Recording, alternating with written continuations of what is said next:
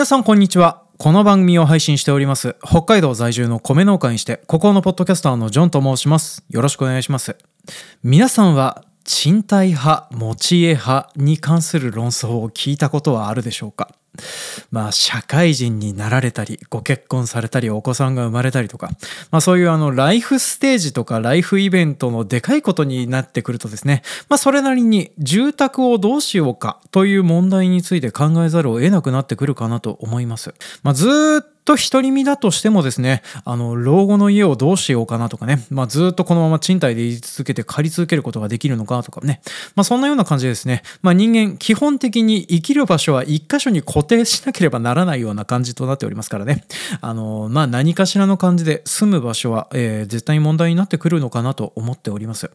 で、今回私はですね、ポッドキャストにおいて、えー賃貸か持ち家かかっていう風な論争をしているポッドキャストを網羅的に聞いてまいりりました。で、今回もですね、数は非常に多いです。えー全50エピソード、およそ48番組、そしてあの、視聴時間が20時間となっておりましてですね、あの、前回の男女間のおごりおごられ問題よりもですね、まあ、それなりに本数もあって、で、そしてまだまだ出続けてくるような、そんなような話題となっております。まあ、ただそんな感じで今回はたくさん聞いてるんですけども、えー紹介をしたいなっていうふうに思って、えー話したいなと思ったのはですね、たった4本だけとなっております。なんでかというとですね、賃貸派のポッドキャストの皆さんが軒並み嫌な感じがしたからっていう風なのがありましてね。まあそれを思ってなんでそんな風に思ったのかとかね、そういう風な話をいろいろとしていこうと思います。ちゅうわけで今回も参りましょう。営農とサブカル。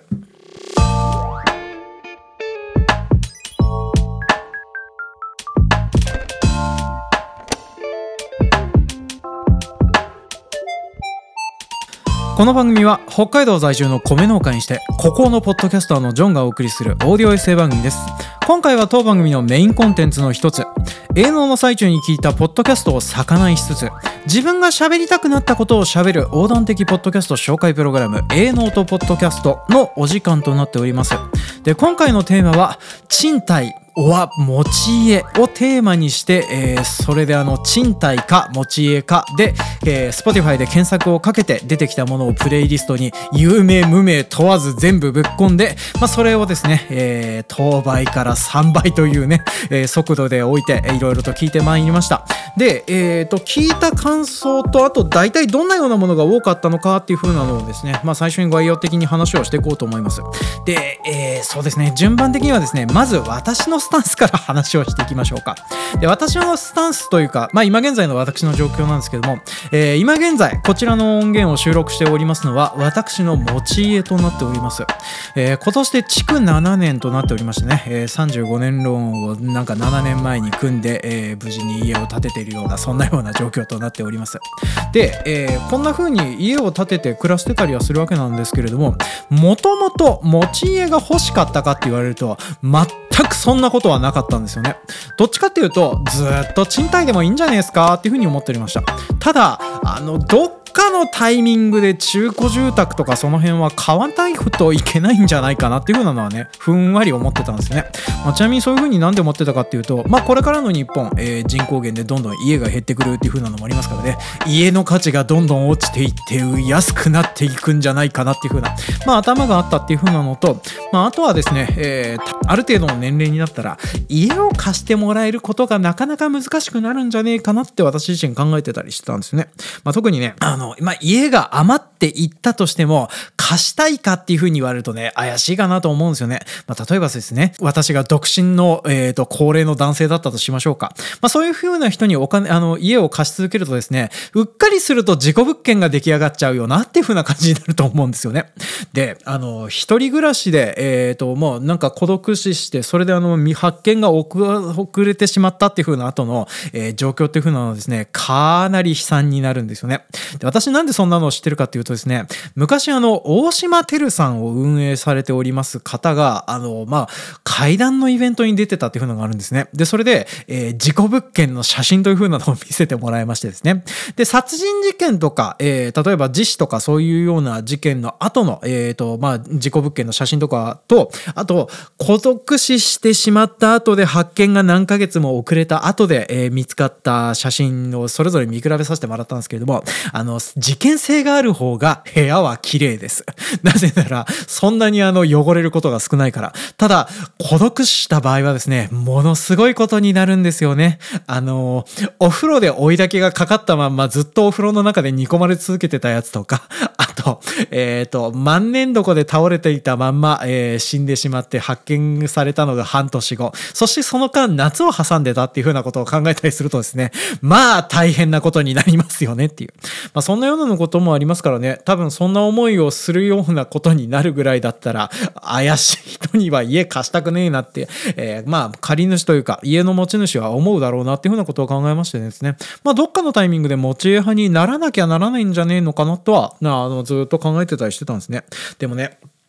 そう、そんな風なのもありましたから。まあなかなか私はあのずっと賃貸で言いたくて、あの、あの消極的な目線で家を買うことになるのかなという風なのはね、ちょっと思ってたりしておりました。まあ実際私も、あの、なんていうかな、まあ自分の意思というよりは、ほとんどあの、奥さんに言われて、あの、やむなく買うようになったっていう風なのが、まあ正しかったかなというふうに思っておりますね。まあちなみに私、この持ちはですね、えー、新築で建ててった注文住宅なんですけれども気に入っております。あの私の注文というか私の要望っていう風なのは何一つ通らなかったんですけれどもそう書斎もなければ自分の家も部屋もなければあのなんかボタンを押したら地下室に通ずる何かが出てくるとかそういうような希望が何一つ通らない家だったんですけどね。まあでもそれ以外あのふざけた部分以外を除けばですねまあ大体あの希望通りにうまいことあのまあ作ってくれたので私はあのいい感じかなというふうに思ってたりしておりますね。で、えー、そんなようなスタンスとなっている人がですね、まあ、今回あの賃貸派か、えー、持ち家派かっていう風な感じのポッドキャストを、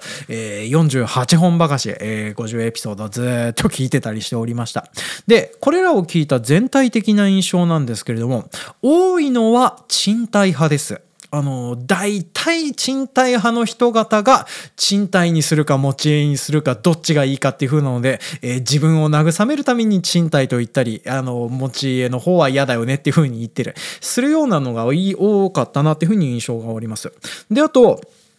賃貸派においてはですね、どっちかっていうと一大派閥が存在しておりまして、これ何かっていうと、あの、不動産業ですとか、ファイナンシャルプランナーですとか、あとはキャンプカーで点々とあちこちを移住して回る YouTuber ですとか、まあそういうような人が多かったりはしてたんですね。まあ特に、あの、ファイナルシャルプランナーですとか、ライフスタイルを売る系の YouTuber の方とかはですね、あの、いかに賃貸にあることが素晴らしいかっていう風なのと、あと、将来的に資産価値がどうせ落ちることになるような負債化する家を買うやつはバカだみたいなものですね、えー、表だってというか裏だってというか、まあそんな感じでですね、えー、すごく言ってくる感じがして、あの、まあ今現在持ち家派の私としてはですね、聞きながら大変カチンとしてた部分があったかなというふうに思っております。まあ特に、あの、ファイナンシャルプランナーの方はですね、おのびっくりしたのが全員ですね、賃貸の方がいいですよというふうな話をしておりました。で、特にファイナンシャルプランナーの人々が、まあ、言ってることを主に要約をしますとですね、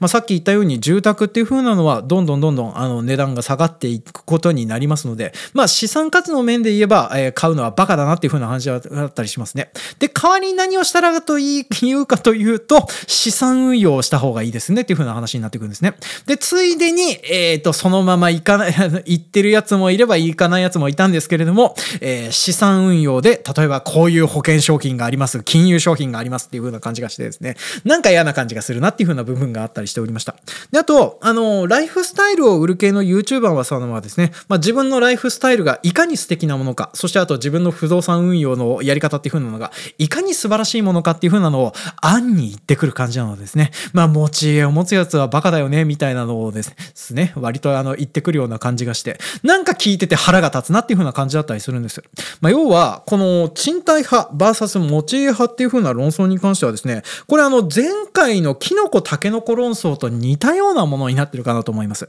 まあ、要は、あの、片一方だけが喋りたいことがある話題なんですよね。だから今回においてはですね、賃貸派の皆さんが、えー、基本的に賃貸について喋りたいという、だからそういう営業トークをされているポッドキャストが多かったかなと思います。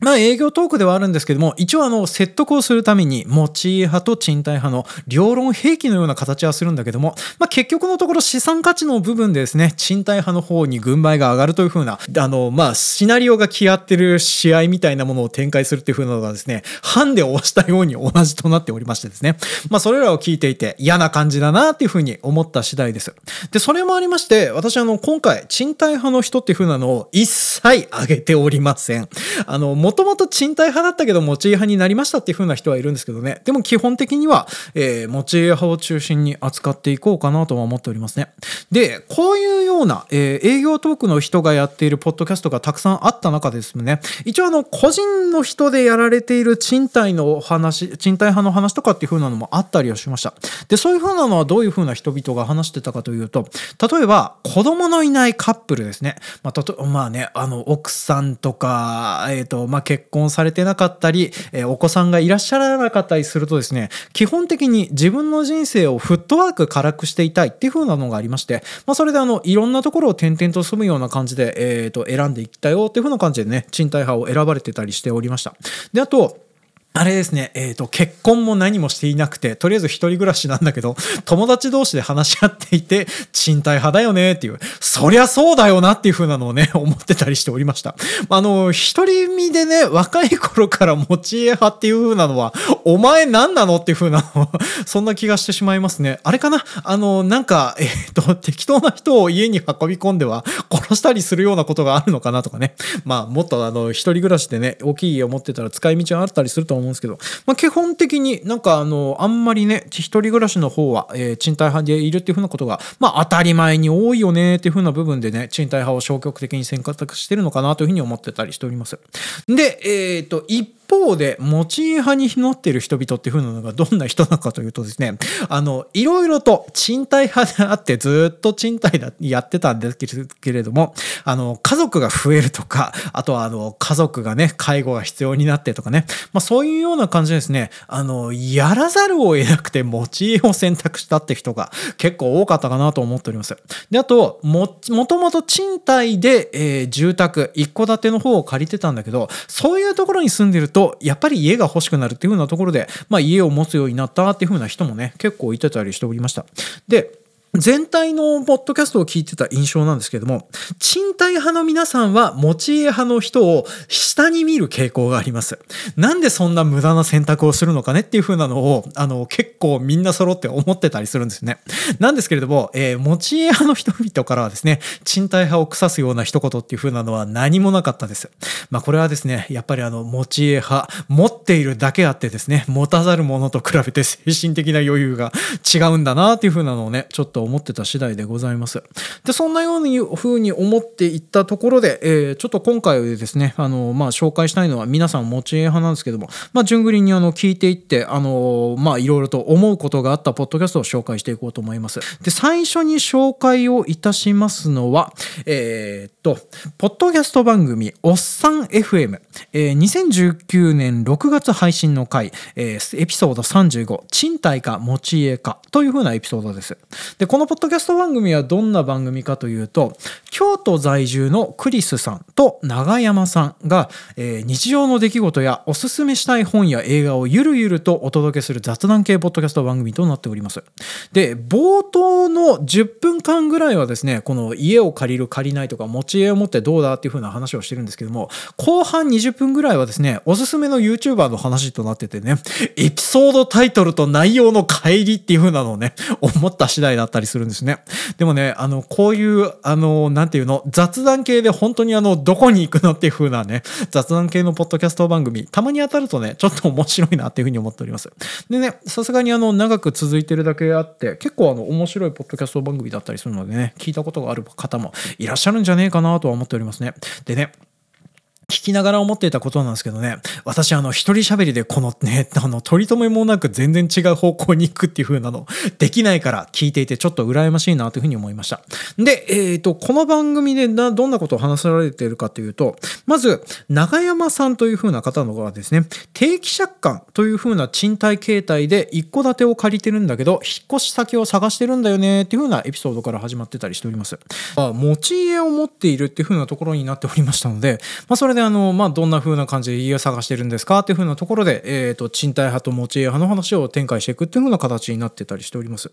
で、お二人とも、あの、結局のところ、一戸建てに住んでいる状態で、今現在こうやって家を探してるっていう風な話をしてるんですけども、まあ、それを、まあ、持つようになったきっかけっていう風なのが、ご家族が増えて、子供が大きくなっていって、もともと賃貸でずっといいかなっていう風に思ってたんだけれども、お子さんを育てるようになって、広くいい家の方がいいよねっていう風な形になっていったから、まあ、現在の形に落ち着いてるっていう風な話をされておりましたね。で、あと、あの、まあ、住まわれてる場所の問題だとは思うんですけれども、あの、いいグレードの家を借りようと思うと、それなりにいいお値段かかってしまって、それだったら家買った方が安いよねっていう風になって、まあ、家を買うようにしてたっていう風な話もされてたりしておりましたね。でね、そんな感じでですね、なんかあの、広くしたり、いい条件を探そうと思うと、賃貸の物件っていう風なのがなかなか見つからなくなって、で、やむなく建てた方が早いよねっていう風になるっていう風なのがですね、なんか今回の問題では多かったりしております。で、これあの、他のポッドキャストを聞いててもそうだったんですけども、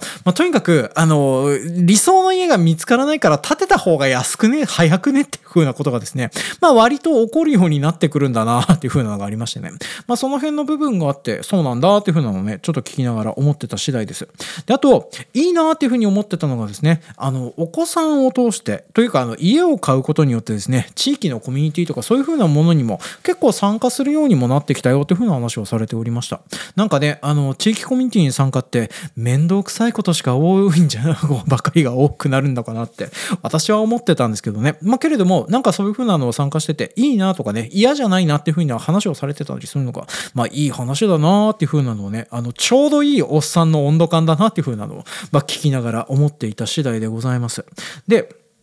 そんなようなのを話されておりましたので、ちょっともう一方、えー、っと、まあ、こちらはですね、ポッドキャスト番組、ワクワクラジオ、かっこ10分ラジオ、えー、2021年2月配信の回となっております。エピソードタイトル、第25話、新築、賃貸、次の住まいはどう選ぶ？という風なので、えー、をちょっと紹介をしていこうと思います。で、まず、ワクワクラジオの紹介から。で、こちらはですね、えー、っと、ウェブ制作会社経営者の三田村さんと、音楽レーベルクリエイターの森口さんがやられております。あの、謎に音質がとてもいいポッドキャスト番組となっております。だいたい10分間ぐらいで、えー、収まる程度の話題をですね、まあ、ひたすら喋っていくよという風な番組となっておりまして、なんかあの、配信本数とかはですね、週に2、3回とかっていう風な感じで結構多かったりするんですね。で、それであの、今現在はね、あの、たくさんいろいろと聞かれてたりするようなポッドキャスト番組となっておりますので、まあ、あの、聞かれた方がいるのも多い番組ではないのかなとは思っております。で、こちらのエピソードでは、リスナーさんからの投稿で、えー、三田村さんはどのように考えて持ち家を買ったのかっていう風なトークが展開されていることになります。で、えー、なんかこれで三田村さんの方はもともと家を持ってたんですけども、森口さんの方もここ最近晴れて持ち家になりましたという風なので、まあ、2人揃って持ち家派っていう風なのがどうですよという風な話をですね、まあ、ひたすらしていくことになりますと。で、あの、これ森口さんの方なんですけれども、なんか三田村さんの方はですね、えっ、ー、と、とりあえず、なんかあの、特に理由がないかというか、本当に消極的な理由で家を買ってるっていう風な話だったりするんですね。まあ、三田村さん、お子さんはとりあえず持つ予定はなかったよっていう風な話はありますけれども、まあ、けれども、あの、ご結婚されてて犬を飼っているそうなんですね。で、犬を飼うことができる賃貸物件っていう風なのが全然なくて、まあ、いろいろと探していったんだけれども、建てた方がいい、買った方が方が早いよねっていう風な話になりまして、で、犬くっかけで、えー、家を持つようなことになってたそうなんですね。で、一方の森口さんの方なんですけども、森口さんの方はデザイナー住宅に憧れがあったっていうのがありまして、まあ、地方でデザイナー住宅が全然作られてもなかったり見たこともなかったりするので、まあ、それだったらあのきちんとした建築さんとかそういう風なのに声をかけて、えー、しっかりと注文をかけていって、えー、一軒家を買いましたよっていう風な話をされておりましたね。あの34年建てるまでに時間かかってるっていう風な話をしていてねわあ大変そうっていう風なのをね、まあ、聞きながら思っていた次第でございます。で私もあの持ち家建てた時ってあのそうですね。多分1年ぐらいは時間をかけて、えー、まあそうそう。あの自分たちでハウスメーカーを選ぶところからやってそしてあの家の計画を練ってっていう風なところをいろいろやってたりしてたんですけどね、まあ、それでやや1年ぐらいかかってたんですけどもこれを34年か。結構大変そうだなっていう風なのをね、まあ、ちょっとあの聞きながら思っておりました。まあ、で私もあのどっちかっていうとですね三田村さんタイプで家を買ってる方なのでねなんかあのめんどくせえなっていう風な感じがするんですけどですね。そうめんどくせえなっていう風に思っててもですね家はそれなりに借りるし 逆にあのめんどくせえなっていう風に思ってるからですねあの帰って建てた家になんか文句も出なかったりするのかなっていう風なのもねちょっとまあ聞きながら思っていたそうだったりしておりますね。でねそうそう。ちなみに、あの、意図して、えー、頑張って建てた、あの、森口さんの方はですね、なんかあの、デザイナー住宅として平屋を建てているっていう話をさせてね、まあ、ちょっとそれの平屋のね、部屋の、なんか、敷地面積の大きさとかが全然わかんなかったりはするわけなんですけれども、あの、子供を建てて、子供を想定しないで建てているっていう風な話からですね、まあ、これから手狭になっていて、ちょっと大変そうだなっていう風なの、まあ、それなりにね、ちょっと聞きながら面白、あの、まあ、聞かせてもらったような感じとなっております。で、人の才能的にはですね、あの、まあ、リスナーの皆さんには、まあ、そこで楽しんで暮らせるようにしたらいいよっていう風なね、とっても明るいご回答で、あの、締めていたりするのがですね、なんかあの、私は、あの、もっとこういう風な感じでね、リスナーさんからの回答をおまけ配信でやったらいいのになという風なのを聞きながら思ったっていう風なところで、えっ、ー、と、ちょっと今回紹介するのは最後になるんですけども、日本ばかりちょっとまとめて紹介をさせていただきます。で、えー、こちらはですね、あの、まあ、別のポッドキャスト番組なんですけれども、あの、共通するパートナリティがいるので、2本紹介いたします。まず1本目が、え、ー、と、副業解禁、稼ぐ力と学ぶ力。えー、2020年8月、第98回、賃貸と持ち家、どっちがいいの？という風なポッドキャストとエピソードと、あともう1本、え、ー、と、こちらは、ポッドキャスト番組、弁護士放送。2021年4月配信の回、えー、エピソードタイトル、第78回、賃貸と持ち家、どっちが得か論争について、についてそれぞれ話をしておきます。で、この2本のポッドキャスト番組はですね、えー、山本博さんという、あの、鳥かご放送とかチリヌとかでおなじみの方がですね、えっ、ー、と、どっちもパーソナリティとか、多分編集とかでも入ってるのかな？で、この人がやっている、あの、ポッドキャスト番組となっております。ちょっと座組がね、詳しく分かってるようで分かってなかったりするという、ちゃんと調べてこいよっていう風な話だったりするんですけどね、ちょっと一般ずつ紹介をしていきますと、まず、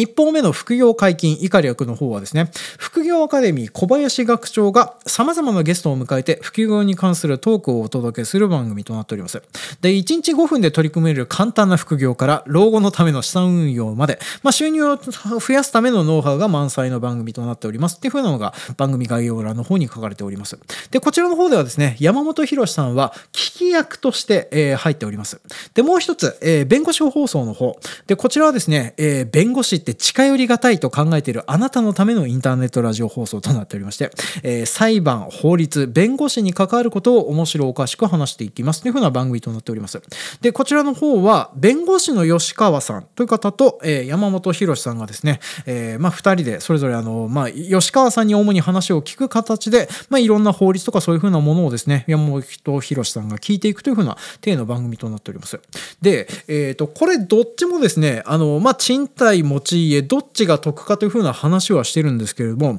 あの、それぞれの教える側の立場の違いによって話してる内容が結構違ってて、まあ、それで比較をしてて面白かったなと思っております。で、特に、まず副業解禁の方ではですね、まあ、こっちの方では、えっ、ー、と、持ち家と賃貸、どっちもあのメリット、デメリット話をしていきます。で、聞いててちょっとへーって思ったのがですね、賃貸派のメリットとして、えっ、ー、と、こちらはあれですね、その借りている場所を仕事の作業場とか事務所とかで設定をすると、あの、まあ、税制上の優遇が受けられるよっていうふうなお話を聞きましてですね、そういえばこういうふうなことあったなっていうふうなところがありまして、もう聞いててへーって思ってた次第でございますね。で、そんな感じでですね、なんかやっぱりあの、えっ、と、まあ、こちらの方、副業とかそういうふうな こを考えてるだけあって、まあ、そういうふうなノウハウもあるんだなっていうふうなのをね、聞きながら思っていた次第でございます。で、あと、弁護士放送の方だと、まあ、例えば、えー、いろんな、まあ、ローンやら何やらを借りて、まあ、それであの、家を建てたりなんだりするっていうふうなところの方で、どっちかっていうと話の中心は持ち家派の方にね、話は寄ってったりするんですけども、えー、弁護士放送だなっていうふうに思ったのはですね、まあ、こういうふうなローンとかそういうふうなのを、あの、組むようになるとですね、まあ、大きめの借金だったりするので、ちょっとあの、不安だったったりするじゃないですか。で、それを安心させる材料として提示されているのが、あんまり言っちゃいけないんだけれども、自己破産という風な手段があってねっていう風なね、話をされてたりするのがですね、あの、弁護士放送だなっていう風なのを聞きながら思ってた次第でございます。で、あと、競売で中古住宅を買うとかですね、あとあの、中古住宅を買う時のノウハウとかね、まあ、その辺の部分とかが聞いてて、あの、面白い部分がありましたので、まあ、よろしかったらね、こちらの多分日本を聞いておけば、えっ、ー、と、賃貸か持ち家かどっちがいいいのかっていう風なところはですね、まあ、両方とも網羅的に聞けるんじゃねえかなっていう風に思ってる、まあ、日本だったりしておりますね。この、えーと、2本のエピソードで共通してなんですけれども山本博さんがですね、えーと、自分は持ち家派であるっていう、まあ、今現在あの持ち家派で、まあ、家を買ってるっていうふうなところを当時話されてはいたんですけれども、まあ、それであの持ち家派になってる理由の一つが将来的に家が借りられなくなったら困るねっていうふうな話としてあの山本さんが都内のサウナで会ったおじさんの話というふうなのを両方でしてるんですよね。でこのおじさんっていうふうなのはなんかあのそう、えーとと山本博さん、あの、コミュ力お化けなのでね、なんかあの、普通にそのサウナにいるおじさんに話しかけられて、仲良くなっていろいろと話をしていくっていう。で、話の流れで、そのおじさんが、俺、このサウナに住んでんだよねっていう風な話をされたそうなんですね。で、なんで住んでんの？っていう風な話をいろいろ深掘っていくと、お金はあって年金暮らしをしてるんだけれども、けれども、あの、自分が単身者で、あの、まあ、誰もあの、連帯保証品になってくれるような人とかもいなかったりするおかげで、家が借りられなくて、で、やむなくサウナ暮らしをずっとしてるんだっていう風な話をされてたりするんですよね。まあ、やっぱりあの、えっ、ー、と、高齢になって、あの、なかなかね、えっ、ー、と、まあ、いつ死ぬかわからないねっていう風なところになってくると、借り主も嫌がるよねっていう風なところになって、なかなか家が借りられなくなるかもしれないねっていう風なところが言われてたりするんですね。で、それもあって、まあ、持ち家の方が、まあ、将来的には安泰なんじゃねえのっていう風なところで話をされてたっていうのがありますね。で、あと、どっちの番組でも共通して、あの、子供といる時間を買ってるんだっていう風なところがありましてね。なんか私はあの、この山本博さんの話しぶりのブレなさぶりという風なのが、まあ私はどっちのやつを聞いてでもいいなというふうに思ってたりしておりました。まあ、やっぱりね、あの、家族で暮らす場所だったりしますからね、まあ、そこにお金をかけていたところで、まあ、あの、後々帰ってくるものとか資産価値とかはないかもしれないけど、まあ、それなりにいいことはあるんじゃねえのかなというふうなのね、まあ、聞きながら思っていた次第でございます。で、今現在、そういえばあの、この山本博さん、カナダ在住だったりするわけなんですけどね、この持ち家ってどうなってるんでしょうね。ちょっとあの、他の回とかあんまり聞いてないのに分かんなかったりするんですけどね、何かで話されてたりするんでしょうかね。っていう風なのを思ったところで、えー、と今回ちょっと賃貸派 VS 持ち家派について、えー、紹介したいものに関しては以上になるかなと思います。ね、あの50本も聞いたのにこれだけなんだっていう風なところでね、なかなかあれだなとは思ってたりはするわけなんですけどね。で、最後にちょっとまとめ的な話を差し加えていくんですけれども、あのこういう風なのをいっぱい聞いてて思ったんですけどね、持ち家派と賃貸派って、あのキノコタケノコ論争みたいにですね、どっちか好きな方を選んでくださいっていう風なのが別に自分で選べるものではねえよなっていう風なのが、まあ、いっぱい聞いていて思った次第でございます。まあ、だから持ち家派か賃貸派かってするだけ無駄じゃないかなっていう風な議論だかなって私は思ってたりするんですね。まあ、なんせね住宅って最初の選択肢ではないと私は思うんですよ。だから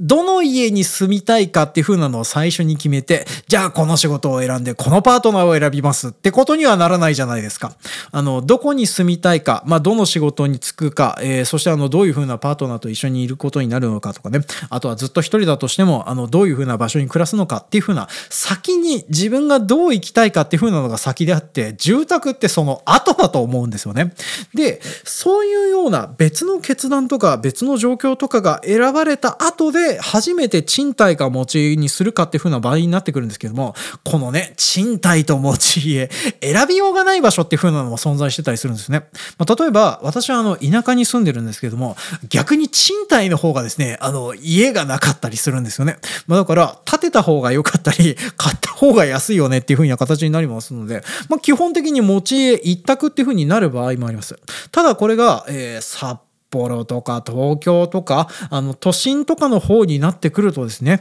基本的には賃貸派にならざるを得ないかなと思います。地価が偉いことになってて、マンションが高い高いっていう風なことになるからね。まあ、それだったらね、あの、持ち家にするかっていう風なことを考えるんだったら、賃貸の方にせざるを得ないよねっていう風な場合にもなるかなとは思っております。まあ、そんな感じでですね、住む場所と、あの、今現在してる仕事の状況とっていう風な感じになってるので、あの、やむなく持ち家をを買いました。えー、やむなく賃貸になってますって人の方が実は多いんじゃねえかなとは思っております。で、特に今回紹介してた持ち家派の皆さんの話、まあ、山本博さんは持ち家がそういう風なところでいいから持ち家にしたっていう風なお話もされてたりはしてますけれどね。まあ、けれども、大体の人が、あの、まあ、賃貸派でいいかなって思ってたんだけれども、まあ、結局のところ、持ち家派にならざるを得なくて持ち家派になってんだなっていう風なところがですね、まあ私はなんかあの、そう、ちょっと持ちをそうやってならざるを得なくて、あの、選ぶに至ったっていう風なところがですね、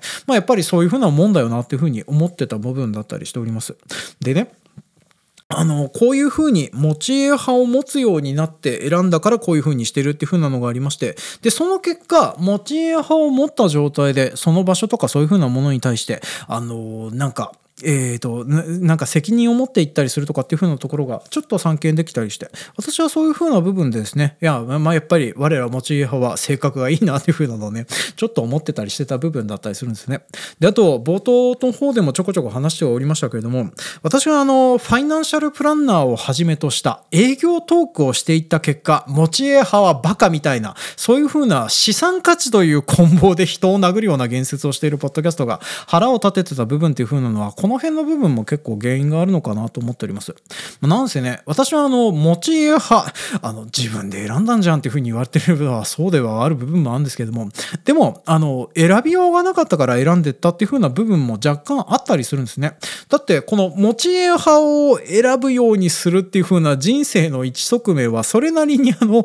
なんか考えがあってのことであって、で、それを資産価値という棍棒で殴っていいものかって言われると、そうじゃねえよなっていうふうなのね、まあ、聞きながら思ってたりするんですね。まあそれもありまして結構腹が立つなっていう風なのもね思ってたりはしてたわけなんです。であとその腹立ちまちげにいろいろと思ってた部分っていう風なのがねあの賃貸派って地方とか地域のフリーライダーじゃんっていう風なのね、まあ、ずっと思ってたりする部分があったりはするんですね。でこれは私が農家という土地に調べられるお仕事をしてるからまあなおさらそう思うんだろうなーっていう風なのをね思ってたりするわけなんですよ。で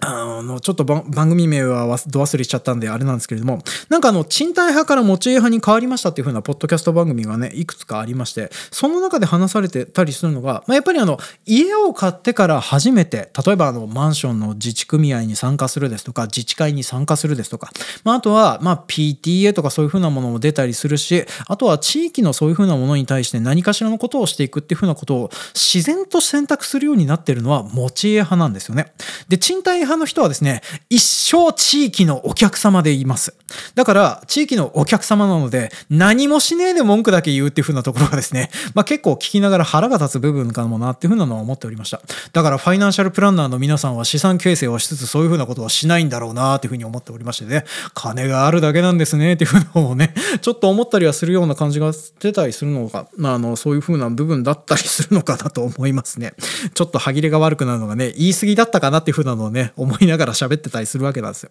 まあでもね、家を買ったからってその場所に対して愛着を持ったり責任を持ったりするかっていう風な部分もね、なんか怪しい部分ではありますね。なんかあの、港区のタワマンとかが治安が最悪になってるらしいって話は聞きますね。あの、住民のわがまま度合いがすすぎて民度がやばいっていう話。まああれはあの、なんていうの、日経ビジネスとかそういう、あの、貧乏人の留飲を下げるための記事で時々書かれてはありますので、ああいうやつの一環なのかもなーという風ななのを思ってたりしておりますね。まあそんなように感じで、なんかまあ場所にね、そういうふうに責任を持つようになってくるっていうふうなのが、まあ多分家を持って一国一城の主になるっていうふうなのは、まあ本当の一側面なんだろうなーっていうふうなのね、まあちょっと聞きながら思ってたりしてた次第ですね。まあちなみにね、家がなくったって地域にフルコミットして仕事をせざるを得ない人っていうのは当然おりましてね。まあ私もあの、賃貸派なのにフルコミットで地域のいろいろやってたからね。まあだからね、まあそういうふうに、まあいろいろと状況はありますけどね、あの場所に対して責任を持って何かしらのことをやっていくっていう風なのになる一歩として持ち家派になってるっていう風な人のことを考えてもですね、まあ、やっぱりあの、あの、あれですね、持ち家派の方が精神的には上だなっていう風なのをね、まあ、今回いろいろと聞きながら思っていた次第です。で、あとはね、あの、まあ、今回いろいろと聞きながらも思いますし、あと、日本国内の今後の状況を考えますとですね、絶対住宅は余ってくることになりますから。まあ、だからね、資産価値はどんどんゼロのものっていう風なのがたくさんあるようになって、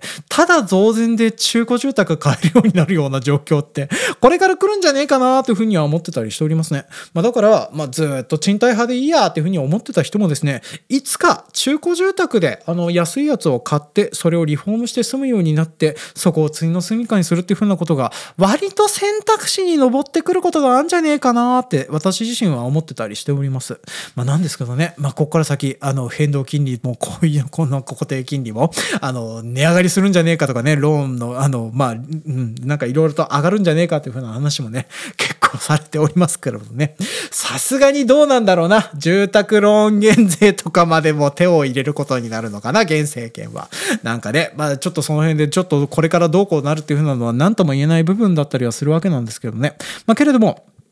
まあ、これからの状況を考えたら、家はいつか、あの、まあ、手に入ることがあり、可能性の方が高いんじゃねえかなって思ったところで、この今回のお話は締めさせていただきたいなと思います。ちゅうわけで、今回も長々とお聞きくださいまして、誠にありがとうございます。当番組のコメントは、X のハッシュタグ、A ソブとつけてつぶやいてください。また、今回ご紹介させていただいたポッドキャスト番組には、すべて Spotify で星5の評価を送付させていただいております。迷惑料としてお納めいただけると幸いです。また、まかり間違って今回ご紹介した番組の関係者の方が当番組を聞いてですね、ご意見、ご感想、苦情、申し立て等ございましたら、えー、まあ、ポッドキャストの概要欄にあります Google フォームの方からお寄せいただけるとありがたいです。まあ、一応、相互フォローの形を取ればダイレクトメールの送受信という風なのもできるようになりますからね。まあ、あの、まあ、私にメールを送るためだけに一旦フォローしていただけると、まあ、それなりにありがたいなというふうに思っておりますね。で、あと、えー、その他のお知らせ事でございますけれども、えー、私、えー、たびたび言っておりますけれども、東京は下北沢の、えー、ボーナストラックという風なところで開催予定となっております。えー、12月16日のポッドキャストウィークエンドというイベントに出展予定となっております。えー、11時から5時の間、ずっと多分虚空を眺めて終わるんだろうなっていう風な気がしておりますりますけどね。なんかね、私あの、毎回毎回こういう風に言ってるのを冗談のように聞かれてる方もいらっしゃると思うんですけどね。割とあのマジで悲観してる癖の人だったりするのでね。あの誰か来るといいなっていう風なのをね、まあ、常々あの思っておりますので。まあお時間がつく方よかったらちょっとでも会いに来ていただけるとありがたいと思います。まあ多少お話しする時間ぐらいは全然あるんじゃねえかなっていう風に思います。あのブース内にね4番組もひしめいてればあの誰かしら何とかしてくれるだろうと思思うのでね。であとその前日、12月15日に、えっ、ー、と、前飲みを企画しております。なんでね、えっ、ー、と、まあ、私の他に、夜の農家の山本浩平さん、えー、道草をハムの道草さん、植物学ぶなり城のりょうやんさんと、双子のざれ言の笛木のりこさんというな、まあ、5人が、えっ、ー、と、まあ、えっ、と、なんていうの、あの、なんか、お酌をしたりなんだりするというふうな役目をやる飲み会をね、えっ、と、15日の新宿の方で、え企画しておりますので、まあ、こちらあの概要欄の方にあの募集フォームと詳細が載っておりますので、まあ、そちらの方ご確認いただいた上で、えー、お予定がつくようであれば、ぜひともご参加いただけるとありがたいなと思っております。ちゅうわけで、今回も長々とお付き合いいただきまして、誠にありがとうございました。では、次回もお楽しみに。